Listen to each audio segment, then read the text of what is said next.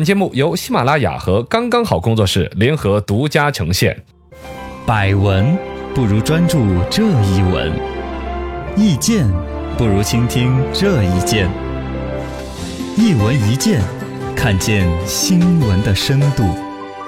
来，今天我们的深度来说一说，春运要开始了，抢票的软件你用还是不用呢？嗯啊，不用呢你就抢不到票，用呢用呢其实有时候显得很不麻烦公正，麻烦倒没谁嫌麻烦对吧呃有？时候他要要发到朋友圈儿，要帮让朋友加速帮你来哦，对，加速、对啊。对，那个这很恶心，加速。我都身边有朋友让我加速，对对对你对加呢倒还是不加呢？嗯对吧？反正蛮尴尬的。其实包括携程啊、去哪儿了这些很大的一些旅游网站了，对这种代理抢票的业务，啊，在用户抢票成功之后收你的一些费用，按逻辑上说得过去。但真的你要仔细再一想吧，黄牛党干的不就这个事儿吗？嗯啊，对呀、干黄牛党就是黄各牛种打击，人人喊打，各种唾弃。但是你放给一个公司去做了，搞成一个 APP 了，放了显张得多旗高端、多正规，好像为民这个福谋福利一干的样就是的。黄牛的事儿。啊，而且他其实他帮这个人抢了票了，另外一个老老实实抢票的不就抢不到了吗嗯不？公平了，对吧？对，这个东西还真不能细想。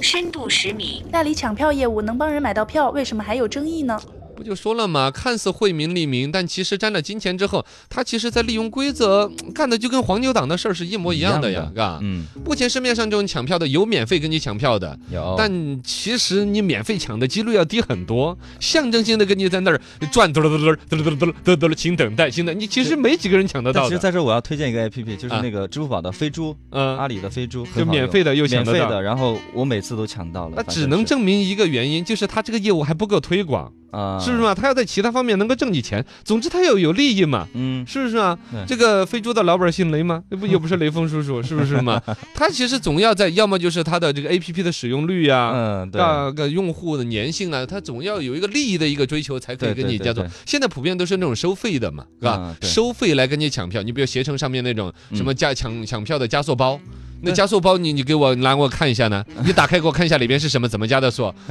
怎么凭什么这个就叫低速包、快速包、高速包，还有光速对啊包？光速包你知道光速一秒多少公里吗？真是你不要较这个真儿呢，不，他就抢票凭什么分成几档嘛？这个就免费，免费的基本上就抢不到，啊要然加后。钱，哦，加钱什么 VIP 通道什么什么加的，就一句话嘛，加嗯速包的价格越高，抢到票的几率就越高越快嘛。嗯，对对那对，不就说嘛，就是黄牛党干那个事儿嘛， 嘎，要不要票？要不要票？嗯嘎，嗯加嗯五十我就给你拿到哪儿了票，多快！对我啊你要那个线路啊，我那要加一百两百，哎，不就这个玩法嘛，是吧？打着免费抢票的旗号的，然后就有一些免费抢票底下，比如说兜售那个意外搭售意外保险呐、嗯附加费用啊，嗯，有很多这种东西嘛，嘎。对，不不管不管他们怎么运转这个逻辑，怎么赚这个生意，其实最终实际上是一个不公平的，嘎。对呀，价高者得，得了票了，你就很不公平。加价卖票其实破坏了正常的购票的一种秩序。是啊，我正常抢票的我就抢不到，对呀那你花钱你就抢到啊了，对，凭不什过么回呀来说，本身手机购票这个事情，有的人都说的，还有人不会玩手机购票，嗯啊有年长的老人家，对对包括对现在滴滴打车，嗯，社会，哎你这么说来。绝对的公平好像又做不到，嘎，要嗯允许一部分人先买到票，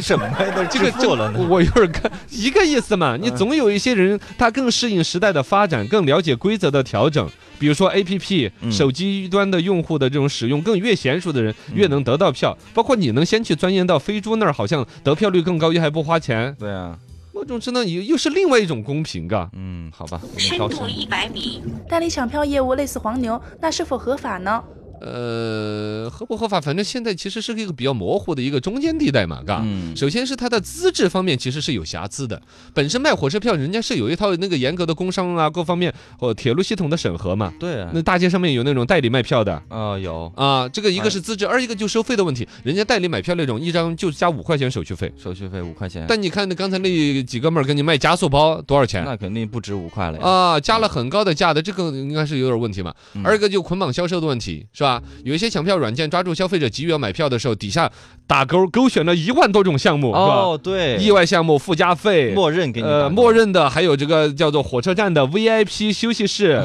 是啊，什么？我休息个什么呀？我总共就提前五分钟到。对呀，我就站个几分钟。对呀、那些其实对于消费者的知情权呐、嗯，消就就各种有一些问题的，嗯然后就影响这个市场秩序。其实整个这个所谓的抢票软件这个东西，嗯，某种程度上是利用剧场效应来赚钱。嗯，我们很多地方都用到了剧场效应这个概念，买票就是最大的一个典型的对。你比如说，当第一个人用抢票软件给他十块钱嗯就抢到票，哇，消费体验很好，尝到甜头我了加十块钱就好了，肯定就有更多人都来呀。而且对那个软件公司也是希望所有人嗯都来用我的抢票软件来抢票。没错，但是理论上，你想，当所有人都用他的抢票软件来抢票的时候，其实就大家在一个起跑线了，对呀， 最终又抢不到票。是啊，对呀、那那这个是这个时候加他钱就了提出了，有一些人可以加一百块钱来哎用光速加速标，又抢得到票。把你排位排到前面，其实所有人最终得到的是一样的服务，因为运力还是铁路公司这边，嗯对是呀吧？这个就中铁公司，它能够提供多少的座位，多少的运力啊，最终有一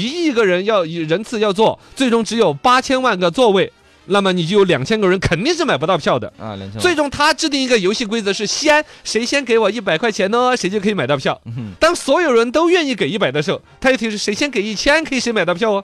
是吧？对呀，这个剧场效应最终其实是让这一帮卖抢票软件的人，其实是永远获利，而且不断增加。嗯它其实是给消费者凭空加大了一个所谓的成本，嗯，而且所有人总总总体社会得到的服务其实是一样的。扰乱秩序，哎，就算没有代理抢票、买票难的问题，又能怎么解决呢？那就解决不早了点。买票呗，